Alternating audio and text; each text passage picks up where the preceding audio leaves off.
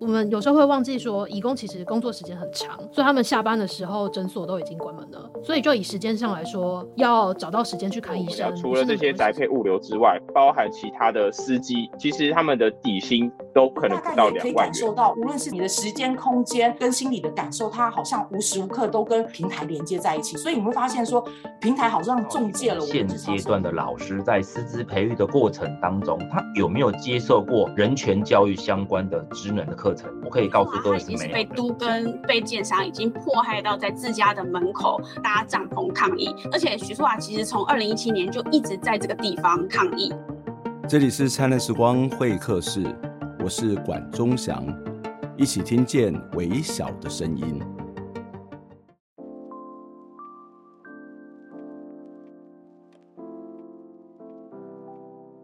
台湾的媒体长期以来受到不少的批评。该如何改革媒体？社会中其实是有一些不同的意见跟看法。解方之一就是壮大公共广电集团。简单说，就是要去修改现在的公共电视法，增加公共电视应有的预算。那它可以透过制度性的保障，让公共媒体变得更好。依照现行的公视法规定呢，政府每年捐赠给公视九亿。如果加上台语台、客家电视台、台湾 Plus 的委办费用，以及这种各式各样的标案或者是这种补助计划，公视台湾的公广集团呢，大概每一年有二十二三亿到二十五亿左右的这个预算哦。相对于大多数的国家的公共电视预算来看呢，台湾的公共电视的预算事实上是非常非常的少哦。那例如说，英国的 BBC。年度的经费超过两千亿的台币，日本的公共媒体 NHK 有一千六百多亿的台币，即使是人口是台湾两倍的这个韩国，光是他们的公共媒体之一 KBS 就超过了三百三十亿的台币。当然，每个国家的公共媒体所负担的这个任务不同，国家的这个规模不同，哦，或者是这种所谓的经济的状态也不同，在公共电视的预算上面，当然会有一些不同。不过相对来说，台湾的政府给予每个人民在有关于文化的费用，或者是刚刚谈到公共媒体的这种经费，真的是低到不行哦。在这种经费编列的预算状况底下呢，这个公司的经费不仅不足，其实也不稳定哦。我过去曾经写了文章来讨论哦，我说这个各式各样的委办跟标案哦，其实是让公司变成了打工仔哦。不仅没有办法长期运作，也很容易受到政治力的干预。那在公共电视法当中，另外一个引起争议的是公共电视董事会的选任哦。那目前这个公共电视董事会通过的门槛是由立法院所组成的审议委员会人数的四分之三。这个门槛事实上相较于世界各国是非常非常高的哦。那这么高的门槛，事实上有它的这个当时的历史的背景。它除了是给予我们的公共电视董事会有一些高标准的期待，同时他也希望这个董事会的人选能够符合朝野的这个共识哦。但实际上，因为朝野政党的政治斗争呢，公共电视的选任呢就经常出现延宕的情况哦。例如说，第五届就延了九百六十八天，第六届就延了五十八天，第七届呢就延宕了九百六十六天。这个状况实在是非常非常的荒谬哦。那今年三月，这个行政院院会通过了公视法的修正草案，那目前也在立法院来进行审议哦。这样的一个发展是为公共电视带来了一些契机。不过说实在的，这个立法院呢是政治的角力场，公共电视修法能不能够顺利通过，还是充满了变数。目前的公视法有哪些的问题？公视法该怎么修？修法面临到哪些的阻力？修法之后就能够让公广集团变得更好吗？今天的节目就要邀请公司的董事长胡元辉跟大家一起来讨论这个议题。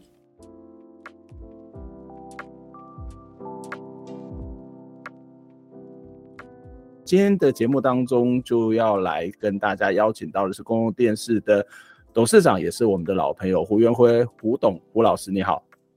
中祥老师好，各位听众观众朋友大家好。OK，好，非常谢谢胡老师来在我们的节目当中跟我们一起讨论这个议题哦。那我想，这个公司法从胡老师过去在担任董呃总经理，或者是在担任学者，或者是现在担任董事长，都是一个非常非常关注的一个面向哦。那在今年一月的时候，这个公司董事会呃无意通过了公共电视法修法的政策建议哦。那公共电公共电视的董事会是为什么会提出这个修法的建议呢？那公共电视在现在的经营的状况有哪些的困难，或是哪些的问题是跟现有的法律是有关系的？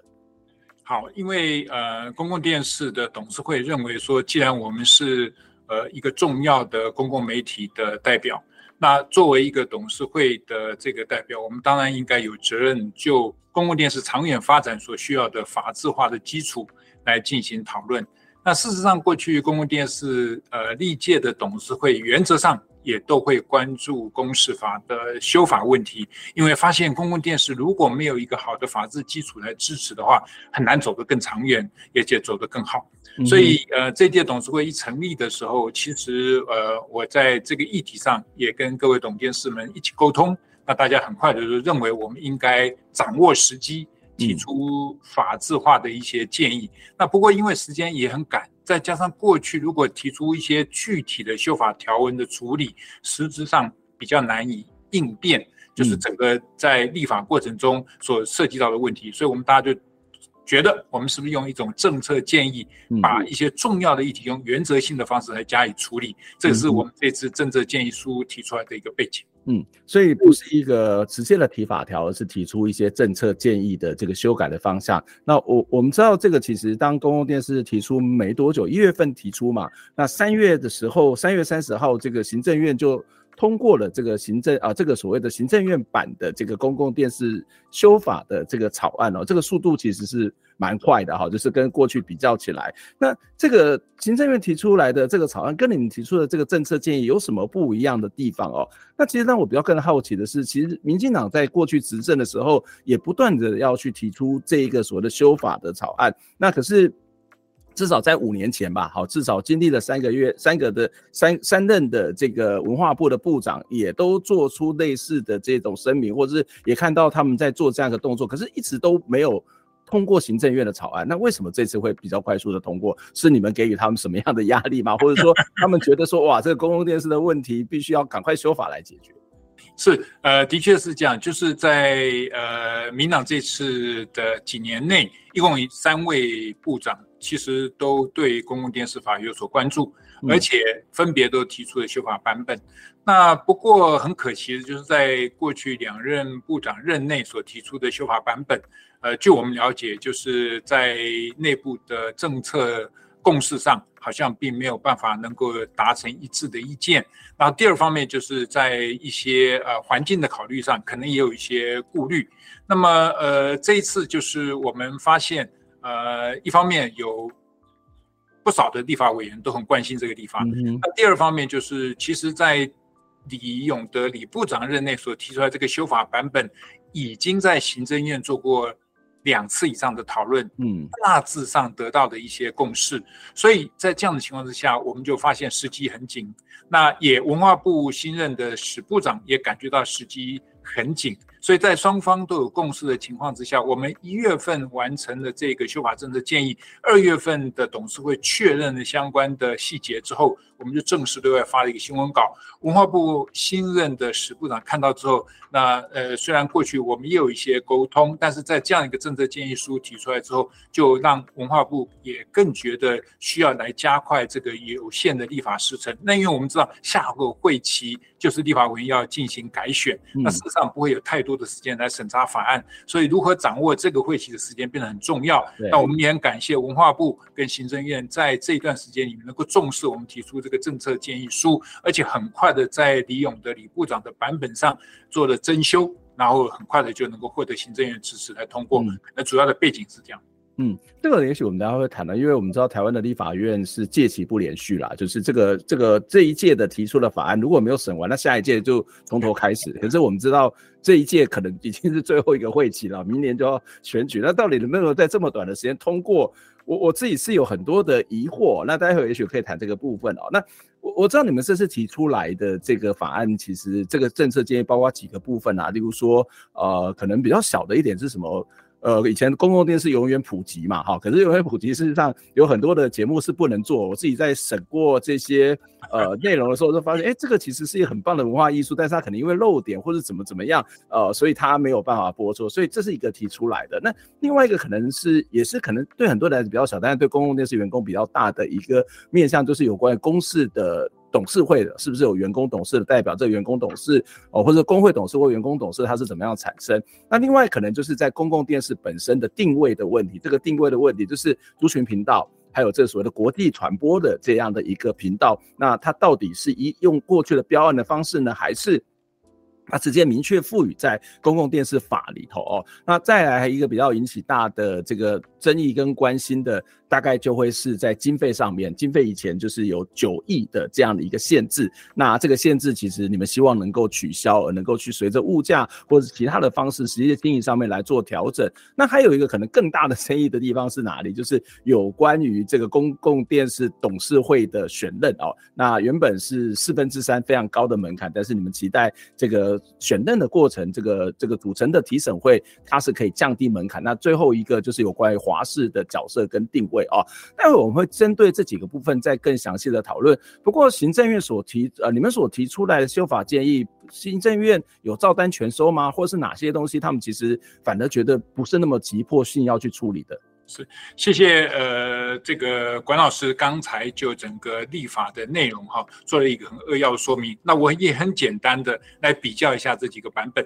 那呃，公共电视提出来这个修法政策建议书一共有八个要项。嗯，那这个八个要项跟现在的行政院版本的差别，大概是主要是有三项。这三项是我们提出来之后，那么在原来李勇的李部长的修法版本中没有的，那么这次很快的。呃，呼应了以后加以加上去。那第一个就是刚才这个钟祥老师提到，嗯，是不是我们应该全时段都是普及的规定？那这个我们改成分级。那这个文化部也接受了。那第二个就是闭载，我们希望能够公共电视的频道能够在这个 cable 有线电视系统还有其他的类似系统上能够闭载，这件事也被接受了。第三个是一个比较是作业程序上，就是有关我们的这个成果报告。呃，到底是应该经过监察，呃，我们的监察人会议，还是要经过董事会议的顺序？那这个为了符合财团法人法一致性的规定，我们也做了修正。这三个是我们所提出版本里面，在原来的李部长的版本里没有的。那这一次是部长把它放进去了。那么这里面一个我们提出来的就是华视的这个部分。呃，这次因为好像政策共识没有形成，是行政面板没有放进去。嗯、那其他几个重要的部分是我们认为常年来关注呃重要的议题，这个在无论是过去的版本当中都有加以处理。那但是处理的方式未必完全相同的，比如刚才提到的我们的董事会的组成方式，我们的费用将来特别是很重要的，我们一些现在以限制性招标或补助案所。嗯处理的像客语台、台语台、台湾 Plus 国际英语频道这些部分，我们将来就完全都以捐赠的方式，同时往上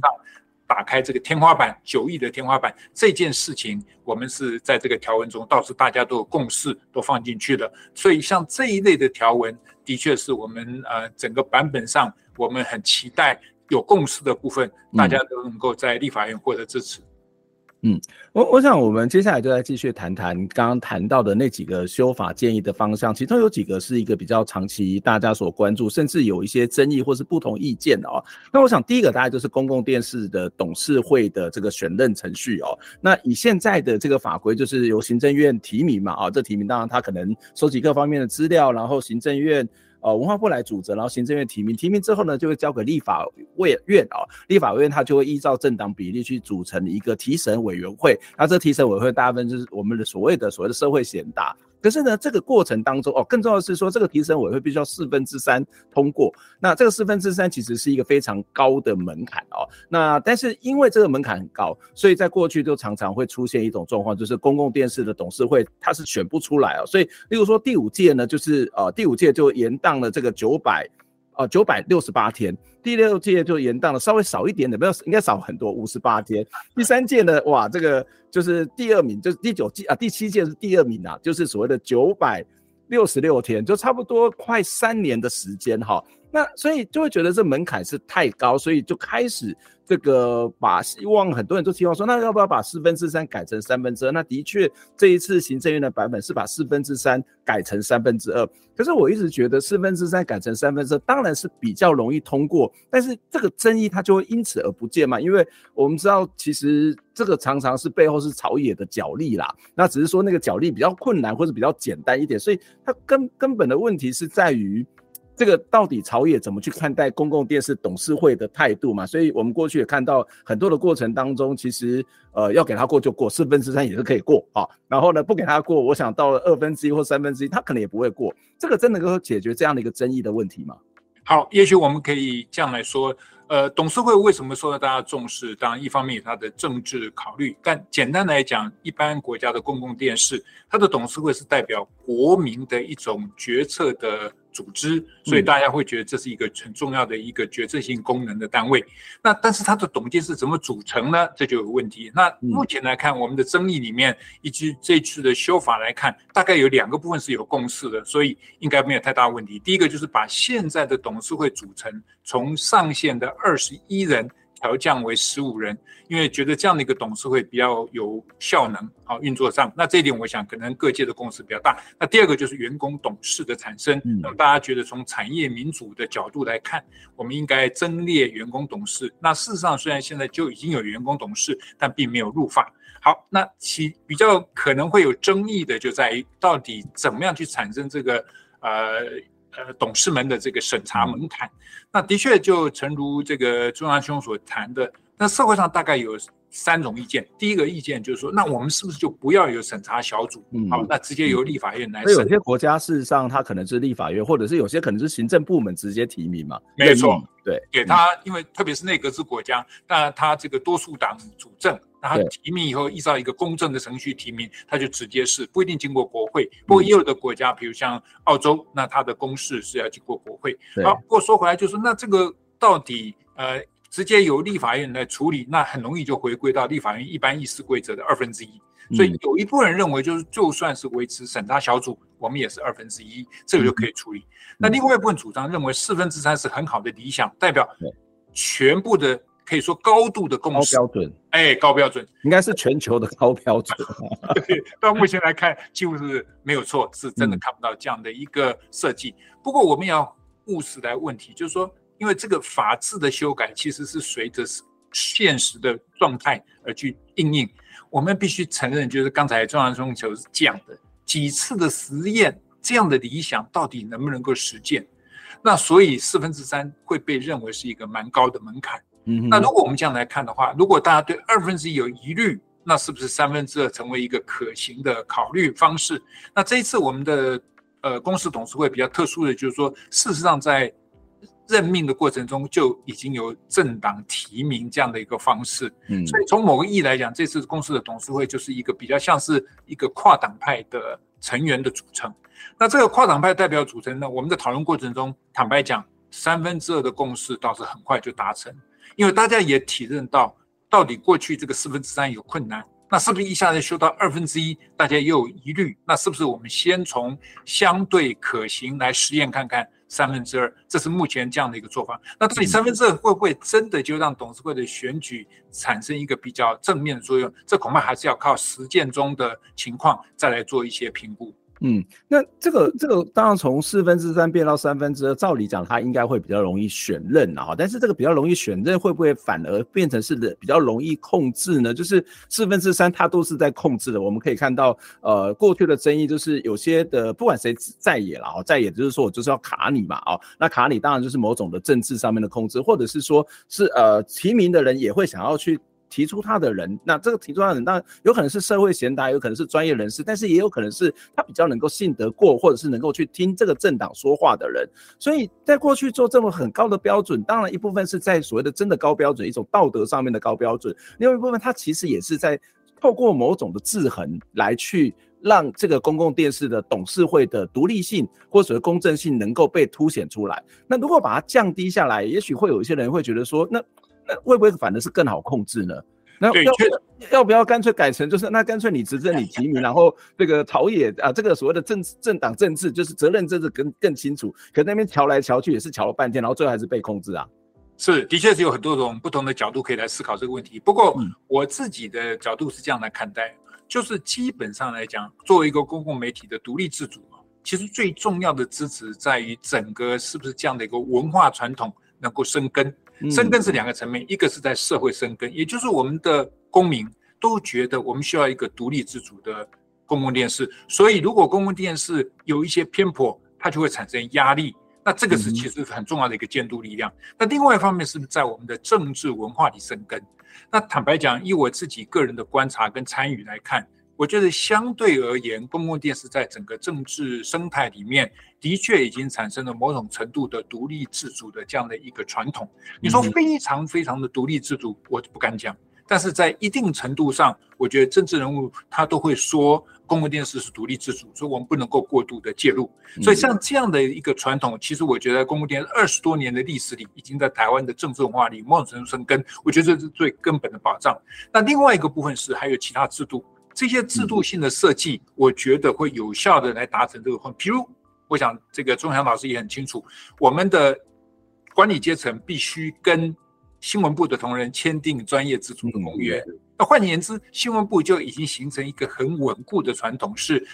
even 不管你是董事会怎么改组，我们也不能够再随便介入个别新闻的处理。所以，像这种形成的一些相关的制度，我觉得其实也是一种达到您刚才谈到希望能够达到独立自主目标的一个重要的制度性的保障。所以，如果我们这样看，不必完全把独立自主依赖于董事会的人数的门槛，而是有其他稳固的文化传统，加上其他配套的制度设计，我觉得在某种程度上还是值得去试试看。那也总是要解套嘛，你不能说啊四分之三这个问题一直卡在那里。您刚才提到有两次九百多天，那是几乎快延任一届，所以这是一个大家必须面对的问题。所以我想没有一个制度是完美，但是相对来讲，我们可以从实践中去找出一个比较适合那个生态下的暂时的一个设计。嗯，所以董事长会觉得说，我们现在的政治文化相对跟过去比起来是成熟的，或者是在社会里面的公众公民对公共电视的认知跟过去也是比较成熟的，所以他会有一些政治人物，他可能会有某种的自我的这种警示，好，他不可以去做这件事，要不然会被他骂。那民众这一旦当这个社会里面会有一些啊，当这个政治力要介入的时候，民众他是会反弹的。那一部分是他的内部嘛，内部的这种所谓的管理机制，如果做得好，这个独立运作的机制做好，这个问题其实。也不用太过于担心。那另外一种可能的做法就是怎么样去开放所谓的公共监督好了。例如说，过去可能有包括这个所谓社会价值评量，然后它会有定期的跟大家有一些互动。那民众的意见可以进入到公共电视，或者是说公共电视它可以经过的某种的第三方，在欧洲国家也都会是如此哦。就是可能国会或者其他的这种所谓地方方，第三方机构回过头来去监督公共电视的表现，这会不会也是另外一种可行性？是，这的确非常重要。就是说，我们在一般讲所谓国会监督或者是独立机构的监督之外，我们如何让公民社会发挥公众监督的力量，这个机制是很重要的。所以大致上，公共电视运作在这几年来，它慢慢形成的几个所谓公众监督的机制。第一个就是所谓的定期的在各地方举办这个公众之间的互动跟座谈。那这个部分呢，我发现说，哎，好像有形式化的取向。所以我们现在。进一步的期待，所有的这些咨询结果必须有效的被整理，而且提报董事会，而且要回复提案的当事人。我觉得这样这个制度的演进就很重要。另外一个来讲，就是我们也有一个公共价值评量机制，这也就是透过各种方式的质性跟量化的调查，来掌握到底民众的意向是什么。那这个机制，我们这一届董事会也把它继续的推演，而且由我们董事去强化它。我们希望通过这个机制，能够有效的了解。一般大众，无论在特定的事情上，或在一般的呃政策原则上，给我们的一些想法。那在这之外，我们现在希望能够继续强化的，包括两个。第一个就是我们希望建立线上参与，嗯，也就是说，我们大概预计，如果呃机制设计的妥当的话，我们大概从下半年开始，我们就会开放这种线上的。公众参与机制，我们还在设计当中。我们认为，既然是已经在数位时代，我们不能够只是讲实体，啊，这是第一个层面。第二个，我们希望慢慢的将来在节目产制上面也能够逐步的强化这种所谓的公众互动跟公众参与。嗯所以我们的确认为，当一个机构扩大的时候，有效的公众监督会让这个机构它的无论是它的效能的提升，或者是它的公正性或者它的独立性能够被确保。嗯。我觉得这蛮重要，就是它不是一个纯粹的法规的问题，它是一个政治文化或者是一个内部管理的一个一个问题。这个管理它是不是够开放，或者是有更多的公民参与，它才有可能去抵挡或者是去削弱这种所谓政治力量的干预。我们先休息一下，待会再回过头来再请教这个胡董事长，就是有关于在经费的部分哦。过去因为九亿的这个经费卡住了公共电视的发展的可能性，也使得就像我说，我就会觉得公共电视常常变成打工仔，他必须要去接各式各样的案子。哦，那这个它的独立性跟自主性，它某种程度上面就一定会受到，就有可能受到影响哦。可是现在的这个经费解除了，可是经费解除之后，就代表公共电视会做得更好吗？那或者说经费解除了，那会不会公共电视越来越庞大？很多人觉得啊，公共电视那么庞大，管不了了，那怎么办？好，我们先休息一下，待会再回过头来讨论这相关的问题。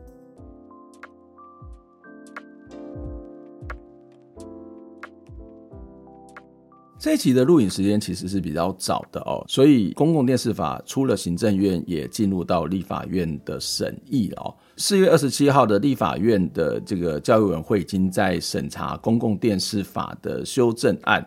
那审查的结果是目前保留了部分的条文有待朝野协商，也许在五月底的时候就会知道这个实际的结果是什么哦。那当然，这个被保留的条文，也就是会相对之下是比较会有一些争议或是不同意见的条文哦。这些条文未来在朝野协商当中，势必会是成为一个攻防的焦点。有哪些条文哦？就是第一个是第二条，有关于这个预算天花板到底要不要设上限。那另外这第十条有关于国际传播，就台湾 Plus 的这样一个争议哦，到底要不要编入到公广集团的这样的一个正式的。制度体制里头，或是在预算的编列上面，是不是由这一个公司的基金来统一的这个编列跟处理哦？那另外就是公司的董事会的人数，还有这个审查的门槛。那还有人提议说，在第十六条当中，把公司的董监事的任期改为四年哦。除了这些之外呢，另外一个我觉得也蛮值得我们去关注的议题，就是华视跟公视之间的关系到底是什么？这件事情其实在这个行政院版本里面并没有提出来，可是它势必也有可能在这个朝野协商当中会成为另外一个讨论的焦点。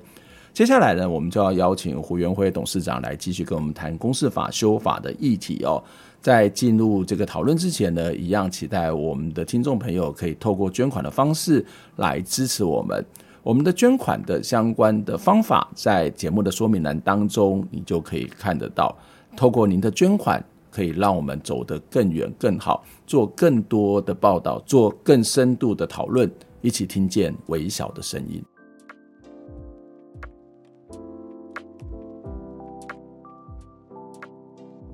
欢迎再次回到《灿烂时光会客室》节目的现场，我是主持人管中祥。今天在节目现场跟大家一起聊天的是公共电视的董事长胡元辉，胡老师你好。你好，大家好。嗯，谢谢胡老师。我们在上一段的节目当中，胡老师也告诉我们这次修法啊，公共电视为什么会主动提出的修法建议，以及行政院的版本有什么样的不同，也针对了在这个董事会的组成做了一些讨论啊。那另外一个部分，其实就是我们要来谈的是在经费的部分啊。那其实，在过去这个公共电视的经费本来是更惨的啊，因为在过去国民党主政的时代，就是公共电视，哎，他给你一笔钱，然后要逐年的递减，递减到最后大家受不了了，就是觉得有点荒谬，所以这个。立法院就修法说，好吧，那我们就每年给个九亿啊。可是实际上面，公共电视变成公广集团，就算不是公广集团好了，公共电视本身要运运作一个电视台，特别是它的人事的成本，或者是它的制作的成本都很高。那这个其实九亿根本就不够用，所以他又要去包这个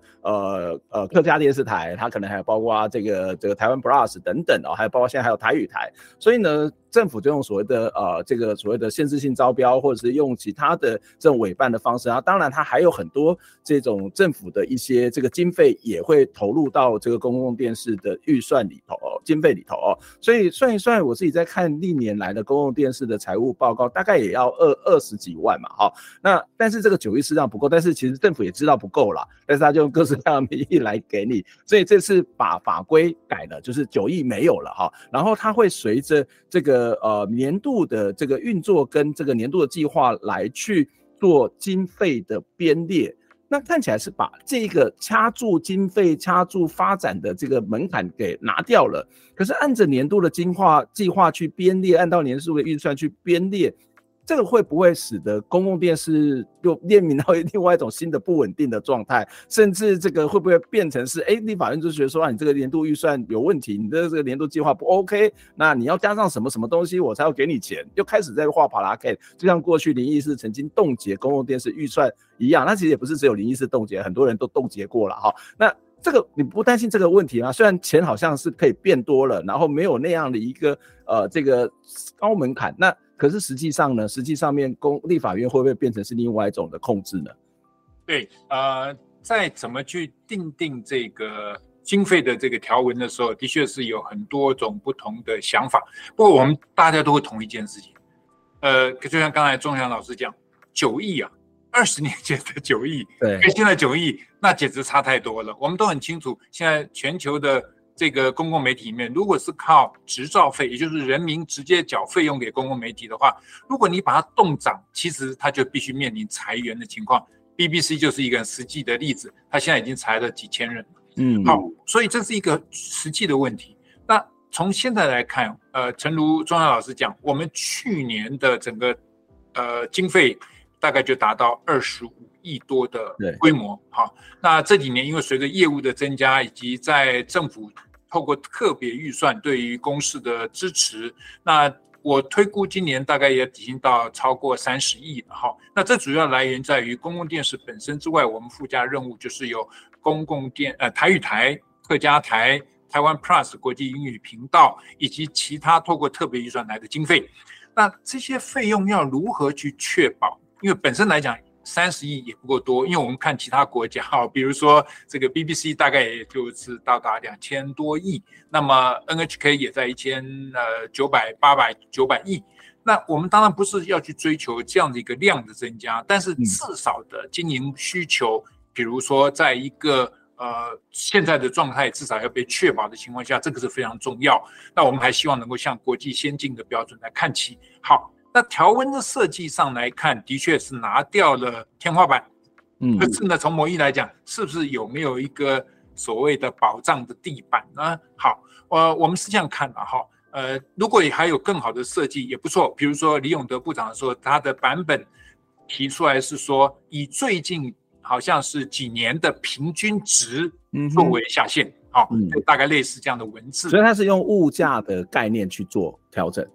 而不是看预算跟你的年度计划，因为这两个是不同的概概念。没错，没错，嗯、对。但是呃，基本上来讲，它是确保这个之后，当然也就是根据你的年度计划来进行处理。嗯嗯、那我们这一次看到行政院的版本里面是没有这样的设计。好，不过我们都知道，在立法的过程当中，我们看的很重要的是立法精神跟立法理由哈。嗯。那么在这次立法的过程当中，我们看到的它的这个版本里面对经费的需求哈，有几个相关的条文是加以处处理的。譬如说，它有讲说有关于族群频道的经费必须要加以保障，OK，而且要专款专用。那在这说明里面，就显然对族群频道的经费似乎是不太容易去做调整。另外，在整个经费里面的呃有关那一条，就是我们将来是不是要随我们的年度工作计划来加以检讨跟调整的部分，他在立法的说明里面非常清楚的宣示，他说啊，公共电视啊每年政府给予九亿元的捐赠早已不足支应其营运所需。更造成公司经济费长期面临经费不足的情形，这是一点。那后面他又提到，我们有新增多项业务，现有预算更显不足。那甚至他又加了一句话，就是为了稳定它的年度经费来源，而且扩大公共服务范围，提供国民世切的公共电视服务。哎，我们需要如何如何来提升它的费用？所以这些立法理由，我相信一般来讲，我们都很清楚。当你的政策必须对你的立法条文做解释的时候，那这个时候立法说明就是非常重要的依据。嗯、所以我当然希望善意的相信这是一个基本的保障。好，不过即使如此，我还是当然会想，立法院如果我们的立法委员们有更好的设计，能够让公共电视得到基本经费的保障。同时能够逐步向国际先进的标准看齐，这仍然是我们董事会的期待。嗯，国际先进的标准是什么意思？就是他们的经费的，当然不是那个数额了哈，是包括他的给给付的，或是这个捐赠的标准是什么，或者捐赠的方法是什么？我们基本上最想要认为采行的一个参考标准，就是每一位国民为公共媒体所做的付出，不管你是用政府的税金的方式来编列预算，或者是用执照费的方式。呃，直接给的公共媒体，那我觉得这是一个比较好的方式，因为相对来讲，你说一个绝对金额，那个国家可能比较大，或者它的历史传统，这个就很难去完全评比。那如果我们用每一个人为他的付出，而且依照现在的情况来看，相对来讲就比较客观。那从这个角度来讲，我们知道，比如说像日本的 NHK、英国的 BBC，大家比较熟悉嘛，哈，那他们都是由人民直接付费给这个公共电视，那他们的费用都在一千五百块到两千块之间台币。那我们以现在来看，如果早早年的九亿，大概就在呃这个五十多块，那呃三十九块。那现在如果加上我们的三十多亿呢，其实也不满百。好，那你可以看到这样的费用跟我们刚才谈到的这样的一个规模，其实有相当差距。所以我们想至少我们保障现有，而且要逐步的去看齐。所以我们会根据我们的年度计划来跟政府争取。嗯，这个是一个蛮有趣的，就是。这个回到一个概念，就是说文化权利的概念啦，就是我们会有一个基础在，而不是你只有纯粹的表现，就是你的表现，你的计划书可能是一个部分，可是人民或是公民他应该要有的文化权利，每个人他应该有多少文化权利，特别是在影视厅的权利，或是政府在于所谓的提供人民好的或是多元的这种文化的这种使用的权利，那这个就是刚刚谈的那个概念嘛，再回到那个个人的身上来去做一个计算的标准，所以他应该有很多的计算的标准跟可能性，而不是说啊，我觉得呃你提提的好不好啊，或者怎么怎么样，那那个单一的标准反而有可能出现我刚刚提到的这种可能政治力的会用很多主观的方式来去干预的这个问题。那这个客观的标准是什么？也许是在这个修法过程当中，虽然行政院没有提出来，那可能还是一个可以在呃在游说或者其他的方法来去补充这里的不足哦。那当然，刚刚也谈到了一件事情，就是有关于族群频道的部分，就是族群频道过去都是用委办的方式，或是用某种的这个招标的方式，先制定招标的方式，然后让公共电视做。那其实政府也给你这些钱，可是呢，今天就给你，那它就会出现一种不稳的状况，而且有时候就是呃，它可能只有两年，这两年之后有没有这个政策改不改变哦？例如说台语台，它可能就会面临到这种很尴尬的这种状况嘛，哈。所以把这个钱放进来，相对之下是会之后是比较好的哦。可是我觉得这个问题除了是比较明确的界定。这个公共电视的这个经营的呃营运的目的跟范围之外，但是还有一个从这件事情衍生出来，就是呃刚谈到的这些所谓的这呃经费的问题，就是说会不会还有这些委办的问题会不会出来，或者是这一些刚刚谈到的这种标案的问题会不会出来？那公共电视好像也不可能不去做这件事情，可是做这件事情会不会又变成是一个打工仔呢？这个在在内部的制度上面有什么样的办法可以去避免这个问题发生吗？好，呃，首先呼应一下刚才庄严老师讲的，就是一个文化公民权的概念。从这个角度去出发，的确是我们很关怀的部分。那从这里来谈经费，的确也是大家必须着重的地方。那从整个经费角度来讲，比如说像我们的多元族群的服务，那过去所谓的限制性招标的方式去处理的意思是，所谓招标案，它不是采取捐赠的方式，也就是所谓的主管机关在相对的程度上。它具有政策介入的空间，就跟权力就比较大。嗯，那我们透过现在一个新的修法，让它变成一个捐赠的概念，意思就是它就必须遵循《公共电视法》第十三条规定的，它是属于国民全体，那它的经营公共电视就是独立制度。那特别是这次行政院版的规定里面也讲到了这一点，就是说族群的服务在公共媒体里面必须保障它的族群主体性，而且尊重它的独立性，所以。我想，行政机关也考虑到这件事情的确是需要在经费的稳定之外，还要尊重这族群的主体跟这个主体性的必要。所以从整个角度来看，我想第一个，透过这样的经费，类似我们刚才讲，像族群服务这样子，能够走入一个比较正轨的方式，这个的确对于将来公共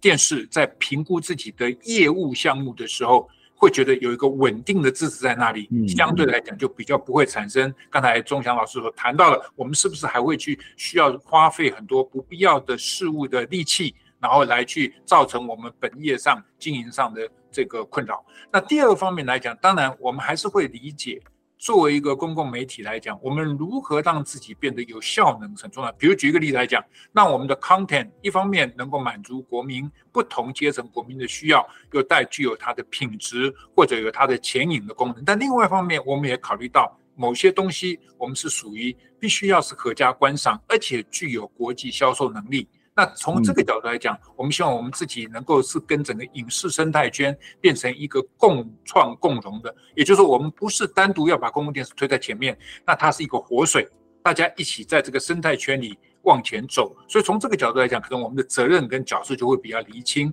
而不是说。只是在考虑公共媒体本身自己的成功跟失败，也不是为了想要单独为了自己的业务，所以去争取什么样的预算。我觉得从这个整个生态圈的角度来看，可能很多我们的角色就会比较明确。嗯，另外一个问题，我想也是很多人关注，就是华视的这个问题哦。华视其实呃，对于公共媒体来讲，很多人认为是一个尴尬啦，哈，就是 所谓的不公不明，就是你要他商业经营，但是其实又必须负担某种的公共责任，那所以。在当时，这个呃，民党在上一次执政的时候有提出说负负担捐赠的这个这样的一个概念，可是事实上，这个负负担捐赠其实一直有一些问题的存在啊，那甚至有些是没有给的啊。那另外一个部分就是华视跟公视事实上是隶属于不同的法规啊，例如说公共电视那是公共电视法，而华视呢其实是有广播电视法，然后华视的这个董事会的组成呢又是公共电视，因为公共电视是它最大的持股者嘛。所以他又是公共电视，是派这个董事进入到华视去担任华视的董事哦。那通常就会是公司的董事长兼任华视的董事长。我这样讲起来，我都觉得有点复杂哈。所以华视的问题该怎么去处理？华视的问题该怎么定位？我想这个不是只有公广集团的啊，应该不是只有公共电视的这些推动者或者公共电视本身。我想华视的员工在这十这十多年来也都非常的焦虑在这些问题上面，外界也很多的关系。可是这一次其实公呃行政院并没有去处理华视的问题。你怎么去看这一件事？是是因为太复杂了不想处理吗？还是说呃还是说觉得啊我就已经给你钱了，那你华视是你投。投资的，那你就应该由华视，就是反正华视的这个营运就是你自己去处理就好，干嘛还要在我给你负负担捐赠？修不修法好像也不是那么重要啊。我想现在最大的问题可能是我们整个社会或者政治的团体对于华视的发展跟华视的终极定位可能没有取得共识，这反映在这一次公司法的修法版本里面。呃，一方面希望在短时间内能够通过，二方面又希望能够为公共媒体创造最大的福祉。但却没有把华视放进去的一个基本原因，那我我我是觉得这当然从某角度来讲是个遗憾，但是我也把华视的问题呢这样来看，华视的问题呢基本上应该是分两块。如果从定位角度来，一个我们叫做策略定位，一个叫法治定位。那我们如何把华华视的体质给它确认下来？这一定要透过法治的定位来找到它终极的处理方式，至少在某个概念上，就一定的时间上。我们到底要把华视变成一个什么样的体制？那第二个是策略定位，是说我们华视必须自己找到自己的方向，也就是说，在现况的法制架构之下，我们如何找出最好的策略来让华视的经营能够有所改善，能够有所前进？那这个是我们华视营运团队跟所有华视员工自己要有的责任。那现在来讲，我觉得政府的确在现阶段，或者我们的政治能够有权决定的这些。呃，不同的政治力量可能对华视这件事情没有足够的思考，也没有足够的共识。我虽然经过一些讨论，也经过一些协调，但我必须坦诚，我感觉到这件事情在短期内似乎没办法处理。这可能也就反映在现阶段公司法的修法草案里面并没有这一块。当然，我们还要看立法院怎么去讨论这个事情。那我想说的是，的确以华视的。角色来讲，在现行的法治架构之下，它不是一个长期之道。因为就算你在策略定位上有如何的努力，它还是会在很多地方产生困扰或者是彷徨的地方。所以，如果如果这一次能够在修法当中有一些更简单的共识能够被建立，这当然是我们乐见。如果没有办法的话，我也希望能够推动第二阶段的处理。呃，最重要的部分就是把华视这个部分寻求一个社会共识。我希望这个希望是公民社会、还有学术团体、还有政府组织，大家一起来好好面对这个问题。嗯。这的确哦，这个其实这个问题一直争议很久了，特别是刚刚谈到是整个定位或是认知的这个问题上面是有一些一些些的差别哦。那但是如果没有从根本去解决，那对华视的员工来讲，他都会处在这种不稳定的状态，或者是整体的公广集团的营运上面，它其实的一致性跟脚步都有可能会出一些问题哦。那当然，相对于这个过去而言哦，这一次的修法是看起来是有进展的哦。不过我在准备这一次的这个访谈的时候，我就打公共电视法修法，然后打行政院，因为我想要看行政院它最后推出来的版本是什么。然后我就查到了一则新闻，是二零一一年，它是行政院今三日通过公共电视法修法草案，将函请立法院审议。诶二零一一年，十二年前、十三年前就做过同样的一件事情啊。那当时是国民党执政，那时候是院长应该是吴敦吴敦义啊，所以他呃，我不知道有没有送立法院，我已经忘了，但是至少没有通过。那这次有要送立法院的吧？哈，就是应该送进去了。OK，送进去了，送进去了。好，那送进去，他到立法院又会是一个角力的过程哦。那所以。这个反反复复其实也蛮多次了啊，就是有时候立法院没送立法院当然是有差，可是在过去送了立法院还是没有过哦。那特别是又刚刚谈到台湾的这个立法院的制度是届级不连续，所以到明年应该是一月二月的时候如果没有过。应该是哎，对，明年一月、二月的时候没有过，那这个可能就要重新再了。那还好，大概还有八个月、九个月的时间，也许还有很多的努力的空间哦。我不知道，就是行政院通过不代表立法院就会通过啦。那董事长对这个法案有信心吗？好，中央兄其实比我还乐观一点，我是认为这个会期如果没有适当的、足够的进展，那下个会期其实要完成审查的可能性也非常非常的低。Okay. 好，不过我们来回顾整个立法的过程，从公共电视成立到现在二十六年，那么这个公视法中间一共历经四次的修法，那基本上我们必须坦诚一件事情，而且是所有的政治力量都同意的，就是说。这一部法根本不适合现在一个集团化、数位化的公共媒体的需求，所以大家都知道要修。那么您刚才提到的，在这个修法过程，二零一一年的确尝试过一个版本。那这个版本虽然没有处理多元族群的部分，也没有处理国际传播的部分啊，特别是国际传播在当时并没有这样子一个发展，所以这个法相对来讲，这一次的修法从某个角度来讲。我说是一个涵盖项目更为宽广的一个法，不过我觉得要特别这样讲，说它是一个 mission impossible。但是虽然是如此，我必须讲，现在是一个机会点，原因是有两个优点，两个优势的基础可能比二零一一年稍微好一点。第一个部分就是现在的政府，呃，把它放在重要重点审议法案，好，那它是。表示至少他应该在重要性上是受到肯认的。第二个部分是这一次在立法院的教育文化委员会，我们接触到很多立法委员，他们都对公共媒体的法制化的重要性感到同认同，所以他们也在积极关注这个法案。我们知道以有限的时间来通过这个法案是有其相当的困难度，但是也因为这两个因素，所以使我们有审慎的乐观。我们也希望公民社会大家一起来关注这个事情，至少能够就我们大家觉得共识的部分，我们能够利用有限的时间，在这个会期完成了委员会的审查阶段。如果能够继续进入二读，一起完成三读，那当然是大家都觉得非常非常期待。那我只能说，我愿意继续在这个道路上跟许多的伙伴一起来推动它。嗯，你刚刚想说我比你有信心，但是我听起来你是比我有信心多了。好的，没关系，就是呃，信心很重，要没有信心，大家就走不下去。虽然我们已经呃十几二十年来都在这边跌跌撞撞，然后几乎没有什么进展的状况底下。不过的确像你刚刚说的啊，就是整个台湾的政治文化是有一些在改变啊，对于所谓公共媒体的认知跟过去是不一样的啊，或是对公共媒体的尊重也比过去强很多。那社会大众对公共媒体的期待也也是跟过去是很不同，或是对社会大众也对公共媒体也是有很多的监督力量。只不过一旦它进入到这个法制化的过程，一旦进入到修法的过程，它可能对社社会大众事实上距离就会比较遥远啊，就是他可能也不知道发生什么事情，甚至他要失利也不知道该怎么办。所以我想我们还是要持续的关心这些议题哦，就是我们还是会把这个议题来透过我们的媒体，透过公库，透过灿烂时光会客室来告诉大家。那也当然也期待大家可以一起来去到立法院，如果未来有一些机会的话，是可以进入到游说，或者是来去表达公众的意见哦。今天非常谢谢胡元辉呃胡董事长来接受我们访问，那希望呃你的信心可以继续的保持下去，我们也可以一起有信心来做这件事情。那我们今天就到这边，下次再会，拜拜。